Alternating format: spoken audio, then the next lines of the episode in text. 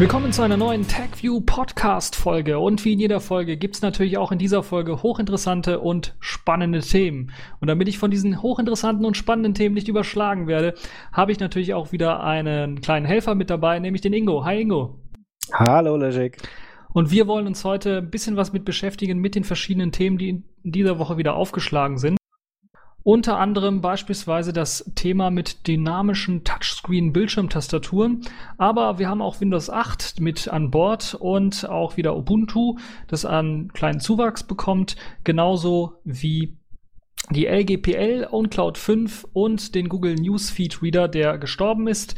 Und dann natürlich unsere Kategorien der Wochen, äh, die so ein bisschen äh, erweitert worden ist um die Distros der Woche. Gut, fangen wir aber zunächst einmal an mit dem allerersten Thema. Wir haben es ja mal kurz, oder ich habe es ja mal kurz schon mal berichtet gehabt über ja die dynamischen Bildschirmtastaturen, die es geben sollte. Das war alles so Labor, waren alles so Laborthemen. Und jetzt gibt es tatsächlich eine Tastatur, die auf ähm, ja, die quasi auf so einem Touchscreen läuft, die tatsächlich Tasten heraushebt aus diesem Touchscreen und äh, dann eben eine physische Tastatur so ein bisschen simuliert. Wie findest du das Ganze, Ingo?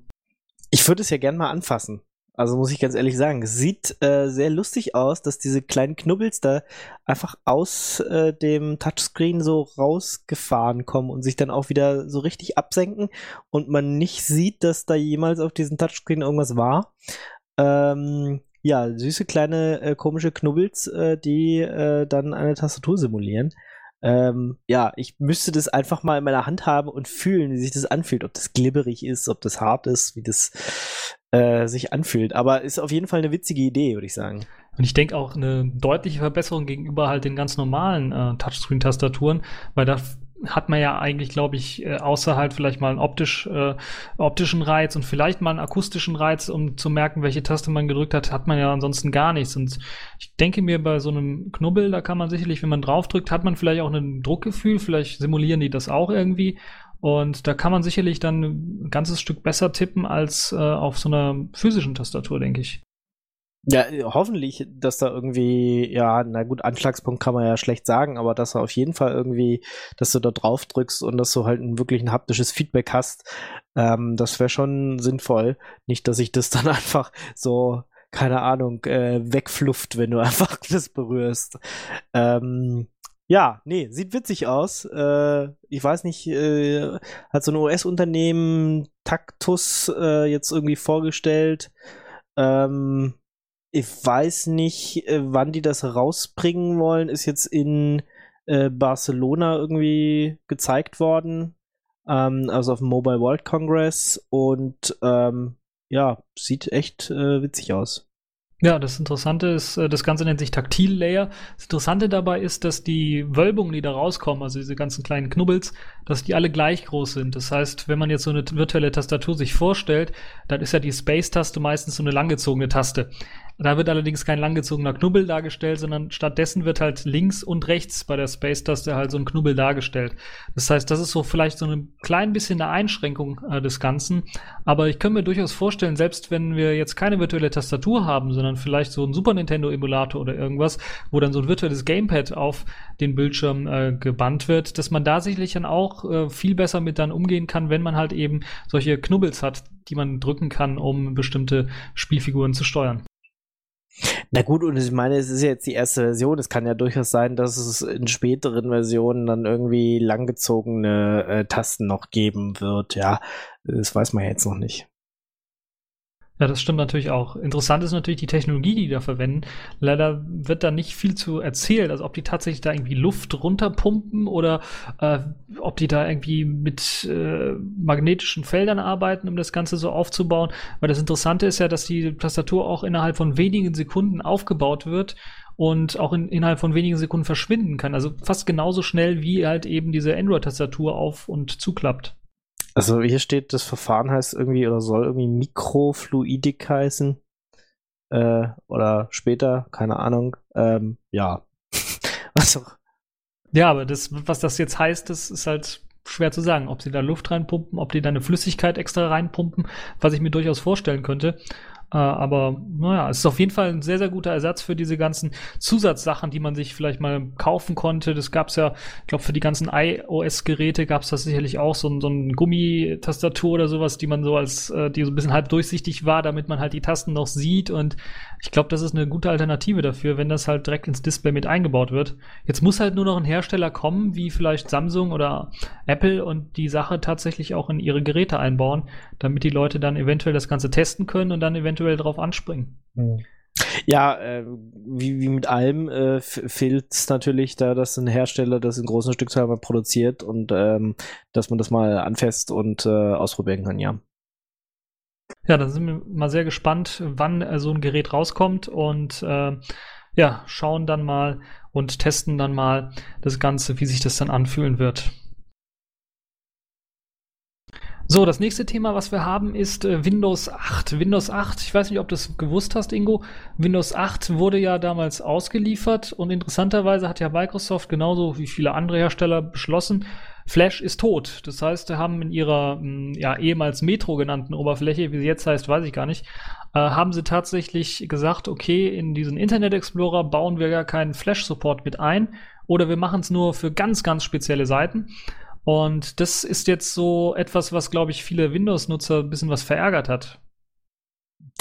Ja, mein Gott. äh, ich meine, Microsoft ist ja eigentlich schuld an dieser ganzen Flash-Seuche, weil die ja angefangen haben, äh, das äh, damals irgendwie einzubauen und es mit jedem Windows XP oder war schon 2000, also ab XP auf jeden Fall, äh, immer dieses Flash mit einfach ins Betriebssystem integriert haben. Wenn die damit gar nicht angefangen hätten, hätten sie jetzt auch nicht das Problem.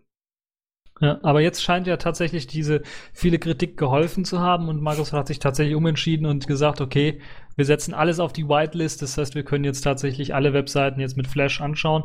Das nicht nur halt eben auf dem klassischen Desktop, weil da waren auch einige Seiten gesperrt anscheinend, sondern tatsächlich auch auf dieser äh, Metro-Oberfläche, wo man dann jetzt tatsächlich dann auch Flash-Inhalt im Internet Explorer anschauen kann. Das ist ja super. Das heißt, ich kriege jetzt äh, die Werbung, die Windows 8er ja, ja auch ab und zu mal einblendet, dann auch in Flash, ja. Genau. so, super gut. Also da merkt man. Ja, ich weiß auch nicht, die haben irgendwie, ich glaube, die haben sich, äh, die haben noch nicht die Zeichen der Zeit erkannt, glaube ich. Da merkt man auch, die sind nicht ganz so hart wie Steve Jobs. Der hat sich hingestellt und gesagt, äh, ist mir alles egal, ihr könnt hier weinen, wie ihr wollt, leckt mich alle am Arm, äh, es wird kein Flash geben, ne? Und Microsoft sagt, nee, machen es wieder. Das genau, äh, ist halt. So ein äh, Zickzackkurs irgendwie, ja. Das ist halt der Unterschied. Genau.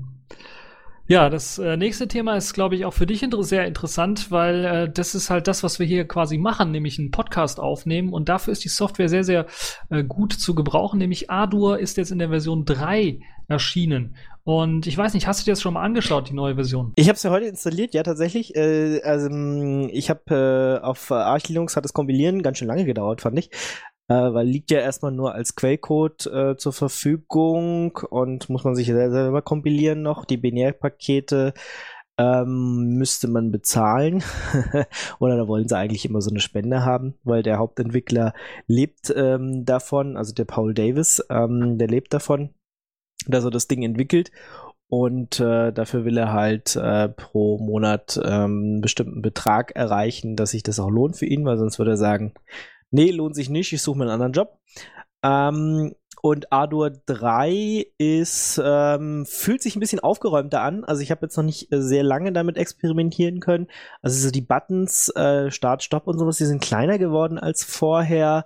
Äh, ich muss jetzt mal wirklich ähm, dann mal eine Sendung schneiden. Also die nächste Radio Tux-Sendung werde ich wahrscheinlich damit äh, bearbeiten und dann kann ich mal sagen, ob es irgendwie gerade bei der Bedienung, also ich hatte vorher so ein paar Dinge, wo ich gedacht habe, hm, hier, das könnte, das könnte noch irgendwie einfacher sein. Mal gucken, ob äh, da was passiert ist. Ähm, die wichtigste große Neuerung, die mir jetzt persönlich gar nichts bringt, ist MIDI-Unterstützung. Also es ist jetzt ein kompletter MIDI-Sequencer. Äh, für Leute, die Musik machen, natürlich äh, sehr wichtig. Aber jetzt für uns als Podcaster, wir bräuchten jetzt MIDI nicht unbedingt. Äh, von daher, ja, weiß ich nicht. Ähm, man braucht natürlich den äh, Jack Sound Server immer noch, wenn die Ardour-Version 3.0 startet, fragt er auch nochmal alles ab. Ähm, wo möchtest du das ganze Zeug hinspeichern? Ähm, soll ich ähm, das Audio durchschleifen, wenn, wenn ich es äh, äh, aufnehme und so weiter und so fort? Da läuft halt so ein Assistent ab, muss man die vier Fragen beantworten und dann öffnet sich das Ganze schon, wenn Jack installiert ist, startet er das gleich im Hintergrund. Und ähm, ja, also sieht ein bisschen aufgeräumter aus als vorher. Ich muss jetzt mal ein bisschen mehr mit rumspielen als die zehn Minuten, die ich jetzt vor der Sendung Zeit hatte. Ja, ich habe es mir auch runtergeladen. Ich habe sogar die Binärversion runtergeladen. Das heißt, ich habe da so einen kleinen Betrag gespendet. Was ich so ein bisschen seltsam fand, ist, dass man dann sich nur auswählen kann 32-Bit oder 64-Bit-Version.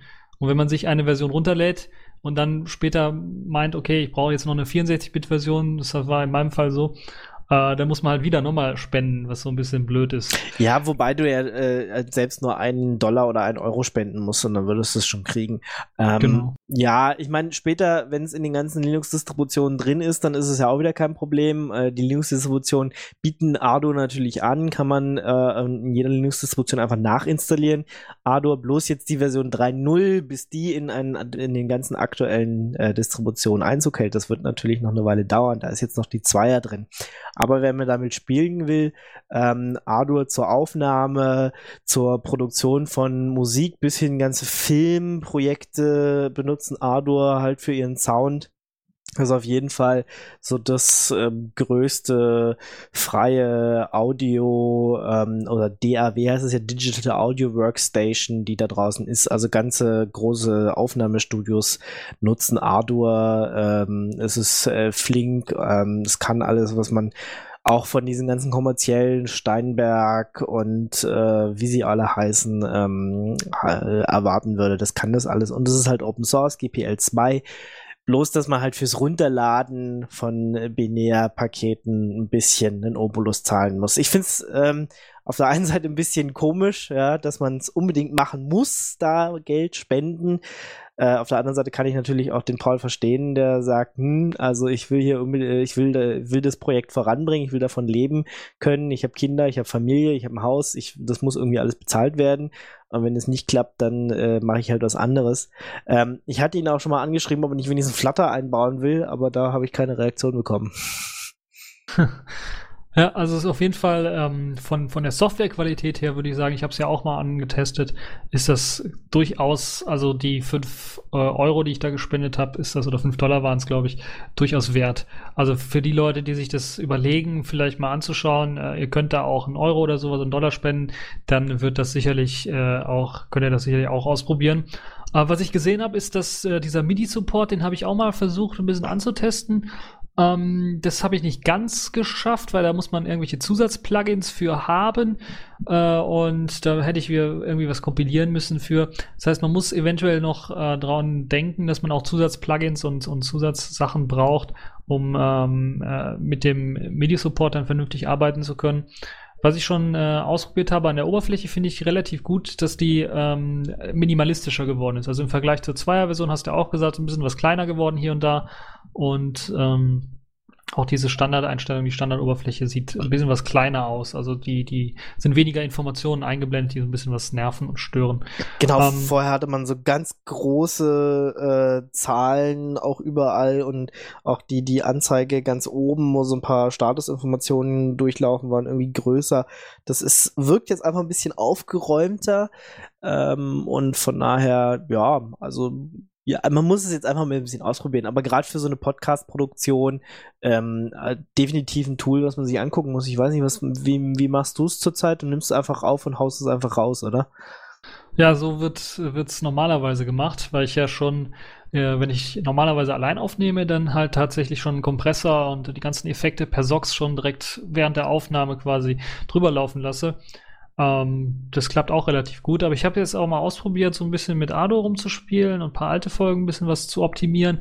Muss ganz ehrlich sagen, im Vergleich zu Outer City, was ja auch so, sagen wir mal, eher für, für den Amateurbereich äh, gedacht ist, laufen auch die Effekte deutlich schneller. Also die benutzen tatsächlich dann auch alle CPU-Cores, um dann tatsächlich angewendet zu werden. Normalisierungseffekt, Kompressor und so weiter. Und das ist schon beeindruckend schnell funktioniert und ohne Abstürze vor allen Dingen. Na, und vor allem, du hast äh, äh, non-destructive ähm, Arbeiten. Das heißt also, du kannst dann Audiofile reinziehen, du kannst damit arbeiten, das Projekt abspeichern und dann ist gut. Er würde halt die originale Audiodatei nicht äh, verändern, sondern speichert sich nur, was er wo geändert hat, an welcher Datei in Metainformation. Während Audacity ja immer destruktiv arbeitet, das heißt, wenn du an einem Fall was machst, ähm, dann ist es halt in Anführungsstrichen für immer kaputt. Ja, du könntest höchstens äh, Undo Ando Ando machen. Ähm, aber wenn du es einmal geschlossen hast oder gespeichert hast, dann wirst du halt nur wieder den ursprünglichen Zustand äh, hinkriegen. Und das ist halt bei Ardour anders. Ähm, Ardour, also ich, wenn ich Outer City und Ardour vergleiche, muss ich auch ganz ehrlich sagen, äh, ich mag Outer City überhaupt gar nicht mehr. Äh, das ist halt äh, für, ich muss nur mal schnell was aufnehmen, richtig gut. Aber sobald du anfängst, irgendwie eine zweite Spur da reinzuziehen, äh, kannst du es vergessen. Also ich finde, äh, Audacity für eine für Einspurbearbeitung, wo es an einem Fall, wie gesagt, wo man destruktiv arbeiten kann, wo man was schnell was rausschneiden kann ähm, und normalisieren und einen Kompressor drüber jagen und mit dem Fall nie wieder was machen will, völlig in Ordnung. Es ist ähm, gerade fürs schnelle Aufnehmen doch ein Tick einfacher als ein Ardour, weil Ardour halt Jack braucht und weil man sich da erstmal ein bisschen überlegen muss, wie sieht das hier alles aus, was mache ich hier eigentlich? Also so ein Ardour hat halt eine höhere Lernkurve als ein Audacity, aber man kriegt dafür auch viel, viel mehr. Wenn man sich erstmal reingearbeitet hat, kann man mit Ardor einfach schöne Multispur-Sachen, also Multispur-Aufnahmen richtig schön machen und hinterher auch die Sachen viel, viel einfacher zusammenstellen. Also ich habe jetzt bei den letzten Radetux-Sendungen immer Ardor genommen, weil das äh, ist, will man einfach mit einem Audacity nicht machen. Das willst du nicht. Ja. Ja, ich glaube auch, dass Audacity so ein bisschen, was, was die Bedienung angeht, was das Verschieben von Tracks angeht, gerade diese Multitrack-Bearbeitung ist schon ein bisschen was in die Jahre gekommen. Und das habe ich auch gemerkt, als ich jetzt Adur so ein bisschen benutzt habe, die neue Version, dass das da deutlich flinker vonstatten geht und deutlich leichter auch funktioniert. Ich glaube, eine Sache müssen wir noch erwähnen, ein Feature, was in Adur mit hineingekommen ist. Du hast erwähnt, Jack wird äh, eben als Audio-Server verwendet, der wird automatisch auch gestartet. Man hat auch die Möglichkeit, jetzt ohne Q-Jack-Control dann eine Konfiguration auf Ardo-Oberfläche durchzuführen, auf der Ardo-Oberfläche. Und die haben jetzt einen eigenen Mixer eingebaut. Das heißt, früher war das ja immer so ein Menü einfach, wo du dann die Eingänge und Ausgänge auswählen kannst. Und jetzt, wenn du quasi auf den gleichen Knopf drückst in dem, ähm, in dem, ja, in dem kleinen Mixer, dann wird dir tatsächlich eine grafische Oberfläche quasi angezeigt, wo du die einzelnen Kanäle sehen kannst. Und die sind ein bisschen was besser gemacht als in QJack Control, wo du ja äh, wenn du viele Sachen hast, tatsächlich dann auch manchmal äh, sehr genau gucken musst, was du jetzt mit wem verbunden hast, weil die ganzen Pfeile und die ganzen Linien dann sich überkreuzen. Das ist da deutlich besser gemacht. Man hat die verschiedenen Geräte in verschiedene Kategorien gepackt. Die haben einzelne Tabs bekommen horizontal und vertikal und man kriegt dann die Verbindungen angezeigt von Adur weg hin zu den Geräten oder von den Geräten hin zu Adur, was ich eine super Sache finde. Also das ist wirklich genial gemacht. Genau, da klickt man dann so rein und hat dann so einen grünen Punkt und dann weiß man, okay, die sind irgendwie verbunden miteinander. Ähm, ja, obwohl ich, äh, aber es kann wieder eine Gewöhnungsfrage sein. Äh, ich benutze halt QJack Control einfach schon so lange, dass, dass es jetzt äh, das mit Ardo zu machen, ähm, ja, weiß ich noch nicht. Aber da bin ich echt Gewöhnungstier. Man muss sich das mal äh, längere Zeit angucken. Es sieht auf jeden Fall für jemanden, äh, der sonst mit Jack einfach nichts zu tun hat, ähm, ist es wesentlich einfacher, Verbindungen von A nach B jetzt zu schubsen und zu mixen als vorher. Das stimmt. Ja, finde ich auch. Ja, dann machen wir weiter mit dem nächsten Thema, nämlich äh, einem erfreulichen Thema, glaube ich, für alle Open Source Entwickler, die auf die LGPL setzen. Ähm, das Landgericht Bochum hat nämlich die LGPL tatsächlich bestätigt. So halb zumindest. Also ich, ich habe gelesen, die haben sich jetzt irgendwie äh, außergerichtlich geeinigt, nachdem die sich ja äh, irgendwie verklagt hatten gegenseitig. Ähm, aber ja, man kann es so lesen, dass, ähm, dass, äh, dass die LGPL in Deutschland ähm, ähm, ja also rechtlich völlig in Ordnung ist und auch beachtet werden muss. Da gab es so ein Programm Wieso mein Pro mein Büro 2009, äh, die eine GPL-Software eingebaut haben, aber das, ähm, was die GPL GPL ja sagt, äh, man muss äh, die LGPL als Lizenz beilegen und sagen, von wem das Zeug kommt und das haben die halt damals nicht gemacht und deswegen hat jetzt ähm, die ähm, Ad hoc äh, Data Service GmbH Geld gekriegt, äh, sozusagen Schadensersatz, weil ähm, die LGPL dort nicht beachtet wurde in meinem Wieso. Mein Wieso mein Büro 2009, um Gottes Willen. Ja. Ja, man muss auch sehen, dass das schon seit 2011 seit 2011 schon läuft, also dass dieses Gerichtsverfahren da schon läuft oder diese, diese kleine Streitigkeit. Und es geht um die Wieso mein Büro 2009er Version. Ist also schon etwas älter. Ich glaube nicht, dass die jemals wieder äh, so eine Bibliothek dann einsetzen werden wenn sie damit auf die Nase gefallen sind. Ja, wobei es ja kein Problem gewesen wäre, auf die, die CD, die sie haben, äh, die LGPL irgendwo hinzulegen und im Info-Quelltext zu sagen, wir benutzen da Library XY. So what? Ja, das ist, das ist, das, das ist ein Ding von irgendwie zwei Minuten. Nicht mal. Ähm, ist halt blöd, wenn man darauf verzichtet. Sorry, muss man ganz einfach sagen. Ja, das stimmt. Also das ist wirklich, äh, bei der GPL hätte ich so ein bisschen verstanden, weil da hätten sie es vielleicht auch open sourcen müssen. Ja. Aber hier, aber hier bei der LGPL, da fehlt halt einfach nur ein Hinweis. Und dann in einen jahrelangen Rechtsstreit äh, reinzugehen, nur wegen einem kleinen Hinweis, ja, also ich weiß. Das, das kann, kann, man im Infodialog hätten wir es einfach einbauen können, ja. Ist ja bei einfach jedem Programm so, äh, was dann dir durchscrollt, sagt hier, wir besitzen die und die Lizenzen und das und das und jenes und jenes. Man müssen sie ja sowieso wahrscheinlich irgendwo machen und dann den einfachen Hinweis hinzumachen, aha, wir benutzen auch noch äh, die Library XY, die von der und der GmbH unter LGPL steht und die LGPL liegt auf unserem Server und ist hier auf der CD drauf. So what? Das ist kein, ja. kein, kein großer Akt.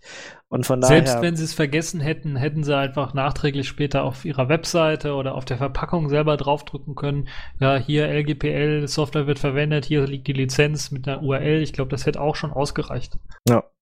Von daher äh, gut, dass es ähm, so weit gekommen ist, quasi, dass es jetzt ein Gericht bestätigt hat und äh, blöd äh, für die äh, Leute, die äh, dieses Pool Data, was diese Viso-Sachen macht. Also meine Steuererklärung mache ich auch immer mit Viso.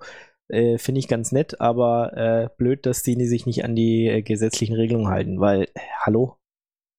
Ähm, ja. Gerade bei sowas Einfachem. Naja, aber es ist doch mal wieder schön zu sehen, dass, dass wer GPL oder LGPL Software schreibt, auch sein Recht in Deutschland kriegt.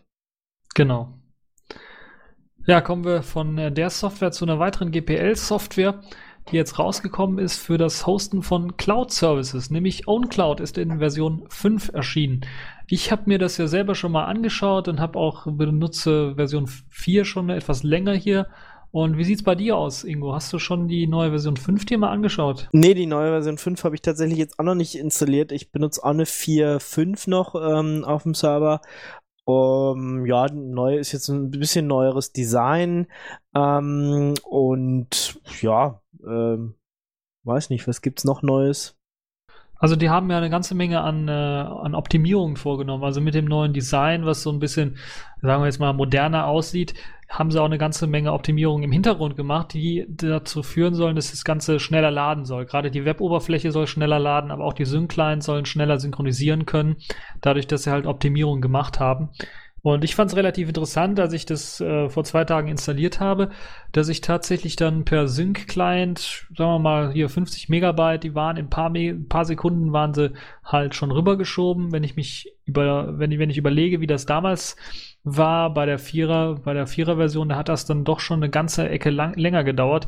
Und teilweise gab es da auch so kleine Probleme mit, wenn man den WebDAV-Service genutzt hat, dass das da noch länger gedauert hat. Und da haben sie also eine ganze Menge schon optimiert in den Sync-Clients selber, aber auch an der Server-Software selber. Ein bisschen was haben sie natürlich auch an den Add-ons getan, weil die jetzt natürlich im Design anders sind, sind natürlich etwas weniger Add-ons, weniger Apps stehen da zur Verfügung, die man dann auch noch ähm, äh, quasi nutzen kann, sich äh, nachinstallieren kann. Ähm, aber da ist natürlich auch das Design besser geworden, die Funktionalitäten sind besser geworden, die Anbindung an äh, weitere Dienste wie Google Drive oder wie Dropbox, das man ja auch als externen Speicher mit einbinden kann, äh, ist deutlich einfacher und besser geworden und schneller vor allen Dingen. Also das ist wirklich alles doch schon äh, sehr, sehr positiv zu sehen. Was ich interessant finde, ist, es gibt jetzt so einen Papierkorb. Äh, also wenn du Sachen gelöscht hast, landen die dann erstmal im Papierkorb und äh, wenn du versehentlich was gelöscht hast, kannst du sie dort auch wiederherstellen. Und äh, gibt eine neue Lucent-basierte Suchmaschine, die ähm, ähm, Volltextsuche und sowas macht. Ähm, also dann wahrscheinlich auch in Dateien, ähm, in PDFs und sowas richtig suchen kann.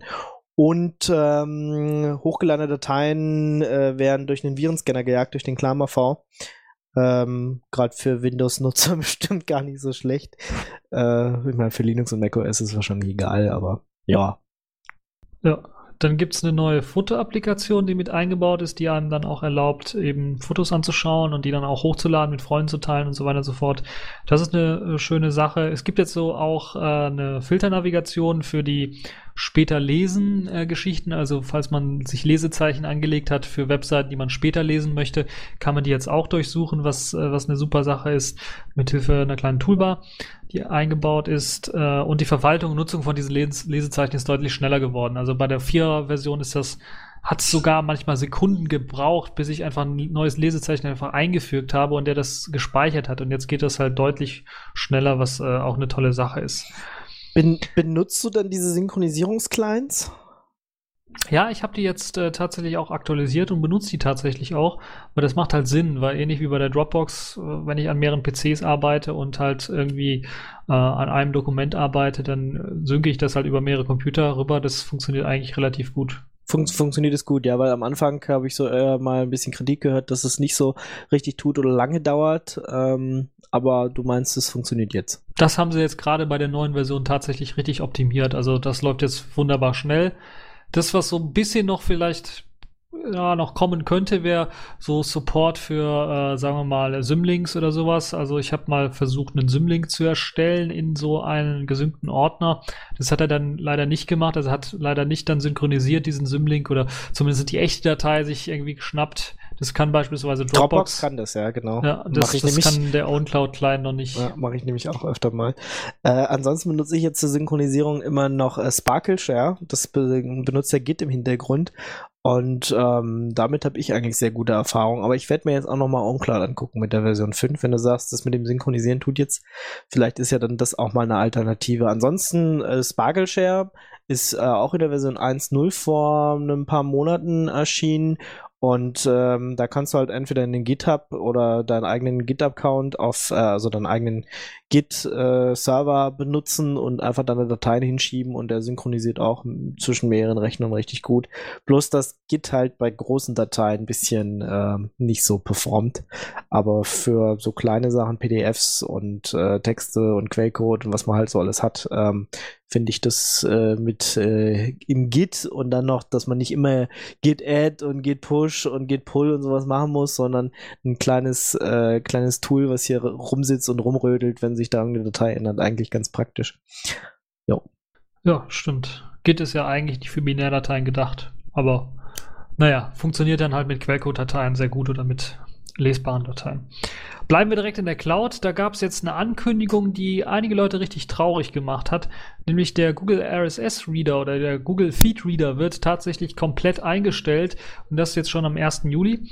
Und das ist sicherlich, äh, ja, benutzt du den Google Feed Reader? Nee, ich habe vor langer Zeit irgendwie aufgehört, RSS-Reader zu benutzen. Äh, also ich hatte früher immer dieses äh, Ding, was bei KDE irgendwie eingebaut ist. Ich habe schon Aggregator oder so hieß es, ne? Aggregator, äh, ja. Genau, das habe ich eine Zeit lang äh, intensiv benutzt, aber ich habe, glaube ich, vor zwei, drei Jahren irgendwie aufgehört, RSS-Feeds zu lesen, weil die meisten äh, waren dann doch immer nur ungelesen und man ist nicht hinterhergekommen und dann hat man irgendwie gedacht, boah, schon wieder tausend Artikel ungelesen, äh, dann klickt man noch mehr, alle gelesen. Und äh, dann habe ich äh, damit aufgehört und benutze eigentlich nur noch Twitter und ähm, Podcast regelmäßig und lass mir einfach immer erzählen, was es so Neues gibt. Oder man liest halt so ab und zu mal schnell die wichtigsten Seiten ähm, durch und trägt es äh, in die Shownotes mit ein und äh, was anders noch so wichtig passiert ist, erzählen einem die anderen Leute. Deswegen kann ich nur empfehlen, äh, entweder selber zu podcasten oder viele Podcasts zu hören, dann äh, kann man sich auch die RSS-Reader sparen. Und ähm, ja, also ich mache jetzt einfach nur noch Twitter und Co da tauchst du halt ein, wenn du Zeit hast äh, und kriegst die Sachen mit und äh, äh, wenn du keine Zeit hast, dann ist auch egal. Äh, und die ganz, ganz wichtigen Sachen kriegt man sowieso mit. Von daher äh, habe ich aufgehört mit RSS-Readern. Aber wer jetzt Google Reader benutzt, ähm, der hat natürlich ein Problem demnächst ähm, und sollte sich jetzt Ersatz suchen. Und eine Möglichkeit, Ersatz zu finden, wäre zum Beispiel OnCloud, wo wir gerade drüber geredet haben. Die haben jetzt in der neuen Version tatsächlich auch einen Feedreader drin. Ähm, und es soll wohl auch einen Import geben von äh, Google, der funktioniert noch nicht so richtig. Da vielleicht noch mal ein paar Wochen warten. Aber wer OnCloud sich sowieso mal angucken möchte, ähm, und wie gesagt noch ein bisschen wartet oder gleich mitcodet an der Stelle, äh, der kann dann auch den OnCloud ähm, Feedreader benutzen. Ja, ansonsten gibt es noch Feedly, ist in letzter Zeit ziemlich oft äh, erwähnt worden. Die bauen auch so ein bisschen die äh, Google ähm, RSS-API nach. Das heißt also, Applikationen, die bisher auf Google zugreifen konnten, können dann mit ein paar Änderungen auf Feedly zugreifen. Ähm, dann zum Beispiel noch The Old Reader ist wohl noch was, äh, was man sich mal angucken kann. Ähm, ist eine, ja, auch eine Web-App, ähm, die man nur online benutzen kann. Und äh, man muss sich über Facebook und, oder Google einloggen. Man kann sich nicht so anmelden. Das will vielleicht auch nicht jeder. Ähm, oder Newsblur. Und Newsblur ist, glaube ich, wieder was, was man sich selber ähm, installieren kann, auch auf dem Server, wenn man möchte. Ja, ich glaube, gerade dieses Feedly wird für viele Leute interessant sein, weil es ja sehr, sehr viele Leute gibt, die tatsächlich den Google Reader, den Feedreader benutzen, ohne es selber zu wissen, weil sie irgendeine Applikation verwenden auf ihrem Smartphone, ihrem Tablet, die halt eben auf diese API zugreift und dann einfach die Feeds äh, reinzieht, die Nachrichten, die Neuigkeiten mit reinzieht.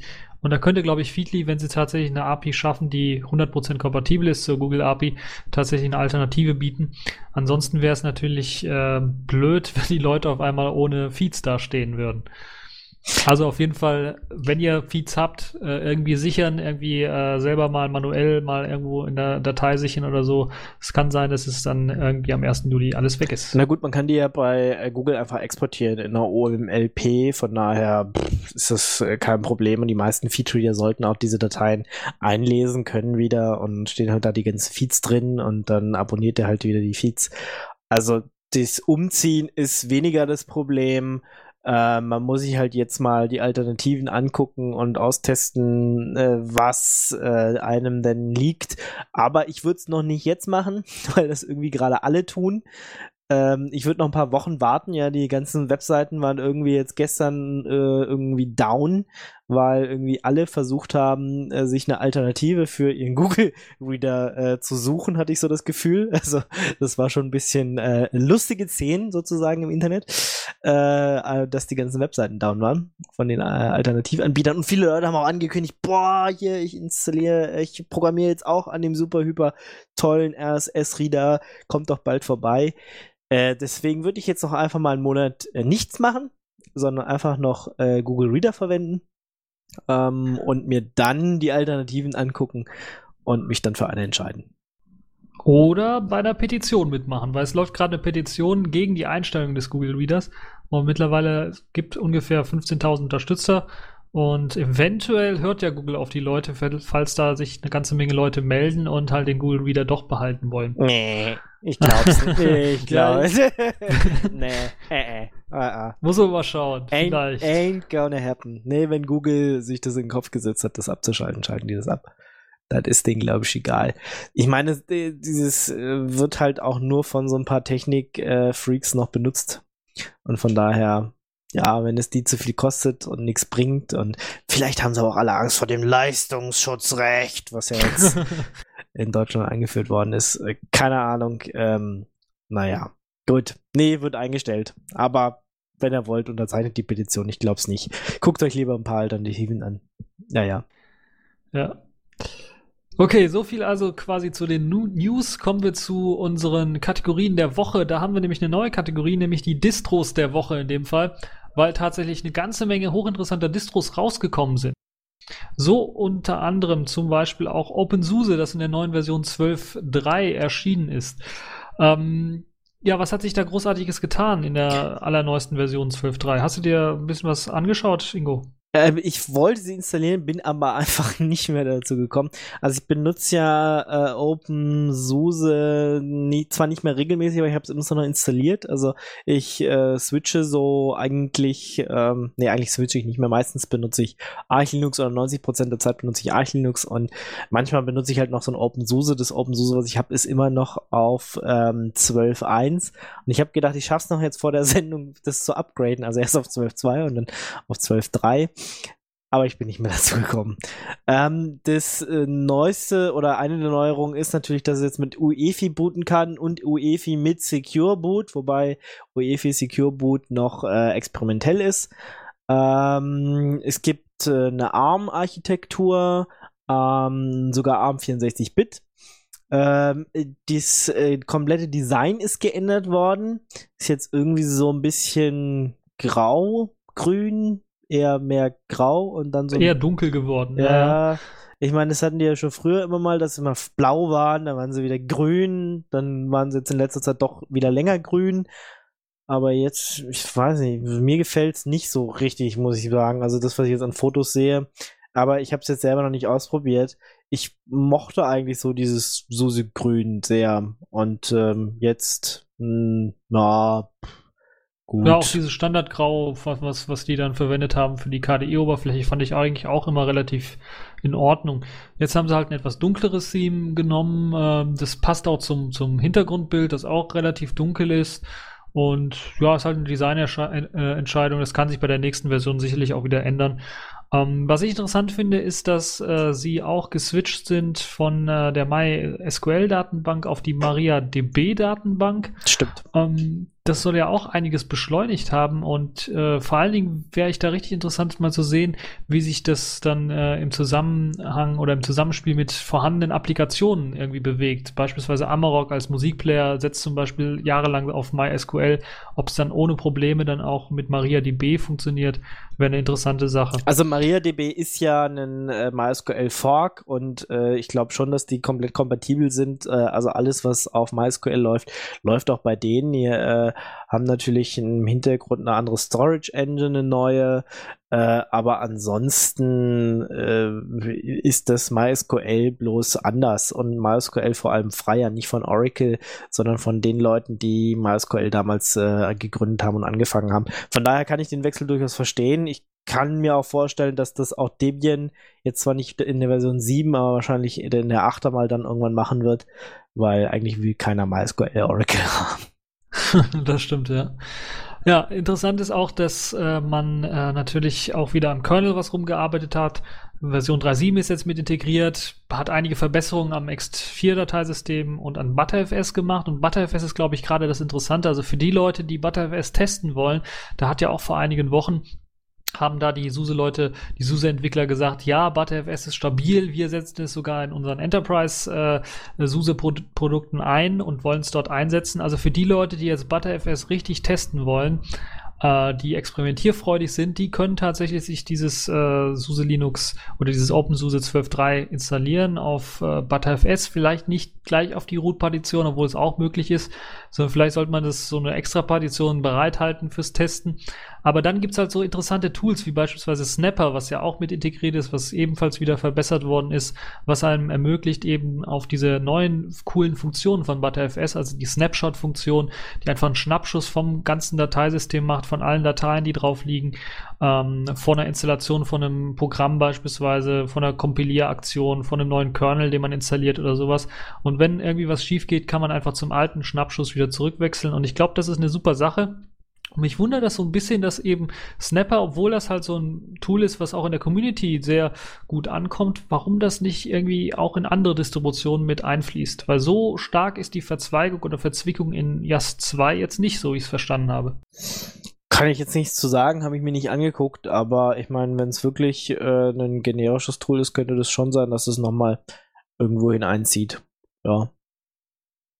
Ja, das ist auf jeden Fall eine interessante Sache, die man sich anschauen kann bei OpenSUSE. Ansonsten was Software angeht, wird natürlich hier wieder KDE in der aktuellen Version Software Correction 4.10 ausgeliefert, GNOME in der Version 3.6, XFC und LXDE liegen auch bei und neu ist allerdings auch der E17, den sie jetzt auch mit integriert haben. Das war ja vorher immer so, sagen wir mal, äh, ja, ein Trümmerfeld, würde ich mal fast schon behaupten, die Version, die da ausgeliefert oder die ist dann äh, zur Verfügung, die da zur Verfügung stand, eine sehr, sehr frühe Entwicklungsversion, wo sich eigentlich kein Maintainer für gefunden hat.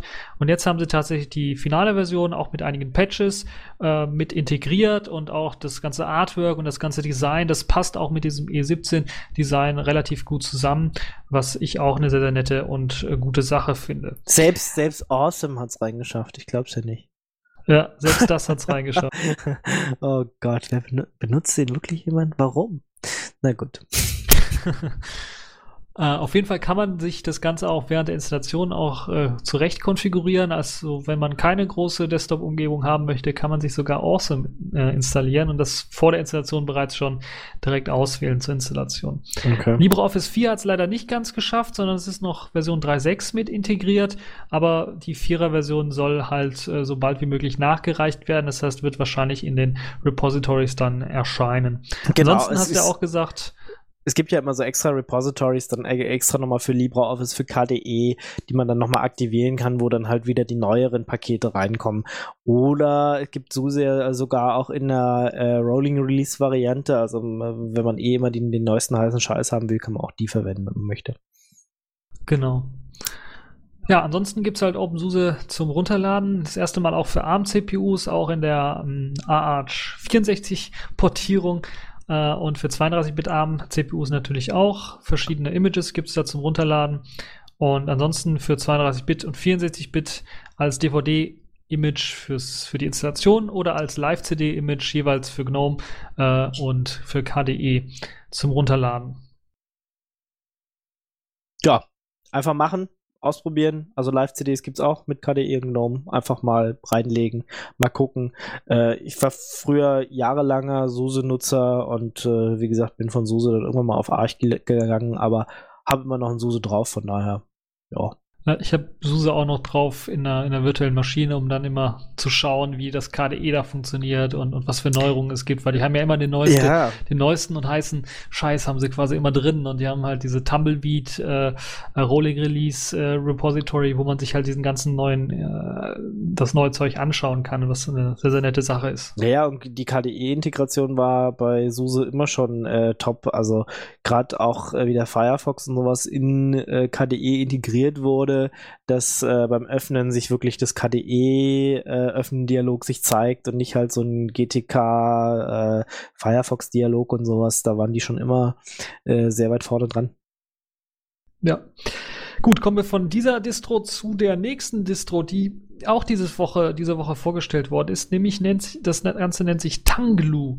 Und das ist ein Projekt, das im Grunde genommen versucht, auf einer Debian-Basis ein Rolling Release zu realisieren, das auch außerhalb von Freezes dann weiterhin rolling bleibt. Das ist halt eine sehr, sehr interessante Idee, die da gestartet worden ist, äh, die eigentlich schon eine Woche vorher damit gestartet wurde, dass einer da erstmal die Idee aufgeschrieben hat und da, dann quasi die Community gefragt hat, ja, sollen wir da wirklich eine Distribution draus machen? Und anscheinend hat es nur eine Woche gedauert, bis dann sich Leute gefunden haben und gesagt haben, ja, das wollen wir machen. Und ja, jetzt ist quasi Tanglu ähm, als Initialzündung mit eben diesem, mit dieser Überlegung gestartet und haben sich sicherlich schon einige Leute gefunden. Was hältst du von der Idee, dass man quasi eine Debian-basierte Distribution macht? Jetzt gerade, wo auch Ubuntu so ein bisschen äh, ins Abseits gerät durch ihre Mehrere-Ankündigung. Äh, könnte das eventuell so ein Nachfolger werden für so ein sechs Monats Release-Zyklus äh, Debian-basiertes System?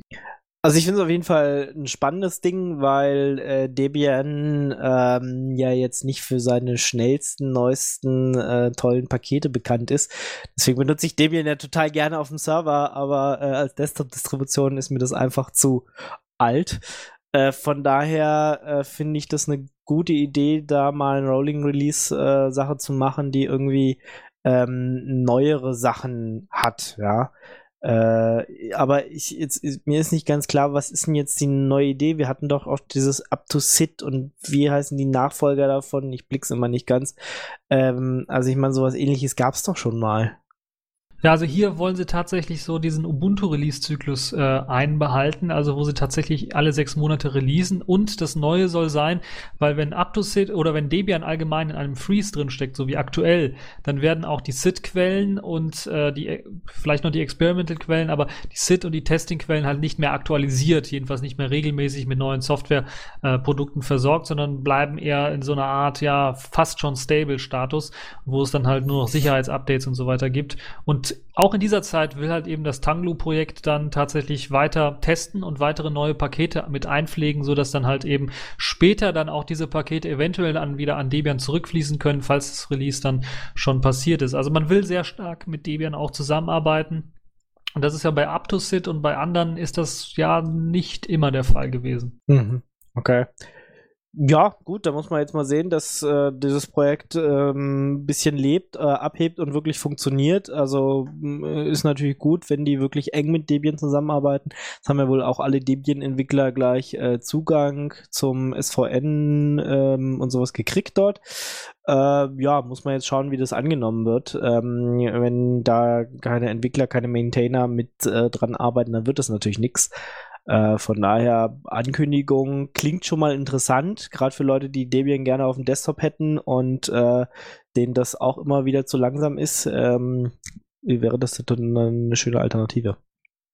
Ja, und ich glaube auch, das ist äh, auch tatsächlich von dieser Ubuntu-Mir-Geschichte her geboren, weil wenn man überlegt, das erste große Desktop-Projekt, was sich so ein bisschen von Mir abgespalten hat, war ja KDE und jetzt hat Tanglo ihr damit quasi bestochen oder mit dieser Idee quasi auf, äh, aufgetrumpft, dass sie sagen, okay, sie wollen sich vorerst zunächst einmal mit KDE als Desktop-Umgebung tatsächlich äh, konzentrieren, darauf konzentrieren, das dann zu übernehmen, in neuen Versionen zu packen und später soll dann eventuell auch GNOME und noch andere grafische Oberflächen, XFCE, LXDE noch hinzukommen und die dann auch regelmäßig geupdatet werden. Also es könnte eventuell äh, vielleicht auch eine Basis werden für ein zukünftiges Kubuntu, falls sich da irgendwie äh, die Leute mit, mit äh, Canonical verstreiten. Auf jeden Fall ist das so eine Idee, die ich habe, dass das vielleicht dann in Zukunft auch äh, eine gute Basis bilden könnte. Ob die Distribution selber dann jetzt äh, gut wird, da müssen wir mal schauen, tatsächlich, wie die Leute sich äh, drum kümmern werden und wer sich drum kümmern wird und ob es tatsächlich genug Entwickler gibt. Genau. Schauen wir mal. Ja, eine weitere Distribution, die jetzt auf Debian rübergesprengt ist, ist äh, der, der quasi der Nachfolger von Backtrack, also der Sicherheits-Linux-Distribution überhaupt. Nämlich ist das Kali Linux, so haben sie es äh, sich genannt. Und diese neue Version soll tatsächlich auf einem aktuellen Debian basieren und kommt mit einer GNOME 3 Oberfläche daher und vielen, vielen aktualisierten Sicherheits-Penetration-Testing-Tools. Ich glaube, das ist eine interessante Sache. Hast du schon irgendwie mit Backtrack Erfahrung gesammelt und äh, eventuell das äh, neue Kali Linux schon angeschaut oder noch nicht? Nee, ich habe es leider auch noch nicht angeguckt. Ähm, ich habe bloß die News gelesen, habe gedacht, ja, das klingt doch schon mal gar nicht so schlecht. Also Backtrack war ja immer auch so eine so eine Live-CD, ähm, aber jetzt waren ein paar Leute auch nicht so richtig zufrieden damit äh, und deswegen ist jetzt auf Basis halt von ähm, Debian da eine neue Sache rausgekommen. Äh, egal, also die Desktop-Umgebung kann man, kann man sich aussuchen, egal ob es jetzt KDE oder GNOME ist oder XFCE, LXDE, selbst Mate kann man rausnehmen und ähm, ja, wird halt dann so ähnlich wie dieses Tanglu, was wir gerade hatten, funktionieren, dass, dass da auch die neuesten Sachen mit reinkommen. Ähm, und ähm, auf den Experimental-Zweig äh, setzt und ähm, äh, erweitert wird natürlich, was, was Backtrack ausgemacht hat, diese ganzen Penetration-Tests, Sicherheitssachen, WLAN, äh, Blagedöns, alles, was so in diesem Bereich ist. Äh, die ganzen Tools sind da drin und kann man ausprobieren und ist halt halt mehr ein richtiges Debian als äh, vorher. Vorher war es, glaube ich, Ubuntu basiert, aber auch nur irgendwie ganz komisch krude. Und ähm, von daher haben die jetzt mal richtig aufgeräumt und alles mal neu gemacht und sich hat deswegen auch einen neuen Namen gegeben. Ja, vor allen Dingen haben sie sich auch endlich mal die ganzen Tools aktualisiert, weil das Ubuntu, glaube ich, was sie damals verwendet haben, ist, glaube ich, noch ein 10.04er gewesen, worauf sie basiert haben oder ja, also eine sehr, sehr alte Ubuntu-Version, worauf sie ihr Backtrack damals basiert haben. Und da gab es dann halt doch schon sehr, sehr viel Portierungsaufwand, wenn halt neuere Tools da mit eingepflegt werden müß, äh, mussten. Ja, also ich finde es relativ äh, gut. Ich finde auch relativ gut, dass die jetzt äh, eine neue Unterstützung für äh, die ARM-Architektur mit eingeführt haben, weil ja jetzt auch immer mehr ARM-Geräte ja in Tablets und Smartphones Verwendung finden. Und da ist eine gute Sache, dass sie jetzt halt eben auch im Zuge von, von der Debian-Portierung oder dem, dem Aufsetzen auf Debian dann auch die ARML und ARM-HF-Pakete dann nutzen können und da auch jetzt äh, mit eingepflegt haben und dann auch ihre eigenen Pakete schnüren für die ganzen Penetration-Tests und äh, oder Penetration-Test-Tools und dann tatsächlich auch äh, den Leuten, die halt eben so ein ARM äh, Notebook, Netbook oder Tablet verwenden, dann äh, die Möglichkeit geben, dann auf solche Tools zurückgreifen zu können. Das ist also eine gute Sache. Wer sich das runterladen möchte, kann sich das Ganze als ISO besorgen, eben für äh, 32-Bit, 64-Bit oder eben den ARM-Prozessoren oder das Ganze auch als ISO, äh, als äh, VMware Image äh, runterladbar und dann auch testbar in einer virtuellen Maschine für die Leute, die vielleicht erst einmal ein bisschen was rumexperimentieren wollen. Ja, probiert's aus. Kali Linux. Genau.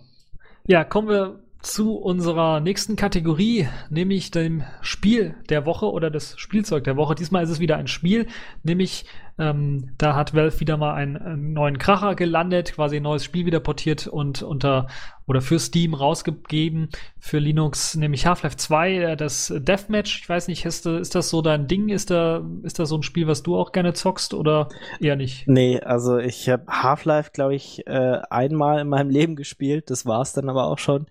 Ähm, Ego-Shooter ist jetzt überhaupt gar nicht so mein Ding. Äh, ich habe früher öfter UT, also dieses ganz originale äh, äh, UT an, ähm, an, an, an, bla bla bla bla bla, nochmal. Äh, Unreal Tournament, wollte ich sagen. Unreal Tournament, äh, also UT. Ähm, lange Zeit gespielt, aber das war es dann auch mit meiner Ego-Shooter-Zeit und das ist schon ewig äh, lange und drei Tage her. Aber wer gerne Ego-Shooters zockt und es unter Linux machen will, ähm, Half-Life 2 Deathmatch ist jetzt da und Valve, die machen ja irgendwie gefühlt im äh, Minutentakt hauen die hier neue tolle Spiele für Linux raus. Sehr gut. Ja, ich bin echt mal gespannt, wie es aussieht, wann es dann tatsächlich auch Half-Life 2 als, als Singleplayer-Spiel dann geben wird, weil es ja alles so darauf hinweist, dass es jetzt eigentlich bald kommen müsste, weil Counter-Strike Source wurde portiert, jetzt auch das Deathmatch von Half-Life 2 portiert. Also es könnte recht interessant werden, wenn dann Half-Life 2 tatsächlich äh, auch noch dazukommt und die ganzen Add-ons dazukommen für die Leute, die eben auf Half-Life 2 stehen, die können das dann jetzt auch unter Linux zocken und für die Leute, die auf das Deathmatch stehen, die können das dann jetzt auch tatsächlich ausprobieren und eine Partie zocken. Genau. So, kommen wir zum nächsten, äh, zur nächsten Kategorie quasi, nämlich die Pfeife der Woche. Da haben wir gleich mehrere Kandidaten, die wir rausgesucht haben. Das ist, äh, also tatsächlich, manchmal haben wir ja gar keine so, aber diesmal es haben sich gleich drei drum gestritten, nämlich David Hasselhoff, Android und Windows haben sich drum oh. gestritten. Und ich glaube, ich fange erstmal mit der Windows-Meldung an und äh, das mit David Hasselhoff äh, ganz zum Schluss sparen das, wir uns das, für, für, für, das, für später das auf. Beste also ganz zum Schluss. Schluss. ja. Also, Windows. Microsoft hat es jetzt tatsächlich geschafft, tatsächlich, dass man äh, mit einem einfachen USB-Stick ohne Anmeldung sich äh, dem ganzen Computer entledigen kann. Was heißt, man kann sich den ganzen Computer quasi zu eigen machen, indem man einfach einen USB-Stick reinsteckt. Und äh, möglich gemacht hat, hat dies natürlich ein kleiner Bug im Windows-Kernel, der dafür sorgt, dass man halt eben tatsächlich die komplette Kontrolle des äh, ganzen Rechners äh, einnehmen kann. Und ich finde das also eine glorreiche Idee. Sau gut. Saugut, genau. Also das ist wieder so eine Idee, wo ich sagen würde, hatten, haben sie sich vielleicht das mit Absicht eingebaut als kleine Backdoor oder sowas? Naja, ich weiß es nicht. Falls man mal irgendeinen Rechner ran muss und ganz schnell und sich nicht einloggen kann. ist doch gut. Ja. eine gute Idee, das stimmt. Ja. Ich überlege gerade so, ja, die ganzen Leute, die dann so Microsoft oder Windows-Systeme in Atomanlagen oder so betreiben, die werden sich richtig freuen, wenn sie jetzt noch mehr, noch strengere Tests durchführen müssen und jetzt am besten alle USB-Sticks bannen müssen, weil jetzt so ein einfaches Einstecken allein schon dafür sorgen kann, dass der Rechner halt gekapert wird. Der muss nicht mehr am Netz hängen, der muss nicht mehr irgendwie eingeloggt sein, sondern einfach nur im Anmeldebildschirm USB-Stick rein und schwupps gehört der Rechner jemand anderem. Ist sowieso total gut, äh, Windows XP und Co. in äh, irgendwelchen Atomanlagen einzusetzen. War schon immer ganz, ganz, ganz kluge Idee. das stimmt natürlich auch. Ja, interessant finde ich, dass Microsoft äh, irgendwie keinerlei Anlass sieht, da irgendwie einen Patch rauszureden, weil anscheinend ja die sich nur für Sachen interessieren, die übers Netzwerk oder übers Internet äh, irgendwie ja. den Windows-PC kapern. Ja, ist doch nicht so wichtig. Also ich meine, wer Hardwarezugriff hat, kann sowieso alles machen. Haben sie sich gedacht? Ja, äh, der kann ja auch äh, einen äh, Kit installieren, äh, was ja das Booten verhindert, bis äh, Secure Boot dann endlich mal total fertig ist und sowas erkennen würde.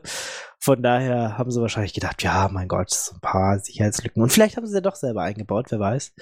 Äh, nee, ist nicht wichtig und wird vielleicht dann mal irgendwann gefixt oder auch nicht. Ist jedenfalls niederprioritär, weil geht nicht übers Netzwerk und wer mal in so eine Firma geht und mal ein paar Daten braucht, der nimmt halt jetzt einfach eine Handvoll USB-Sticks mit.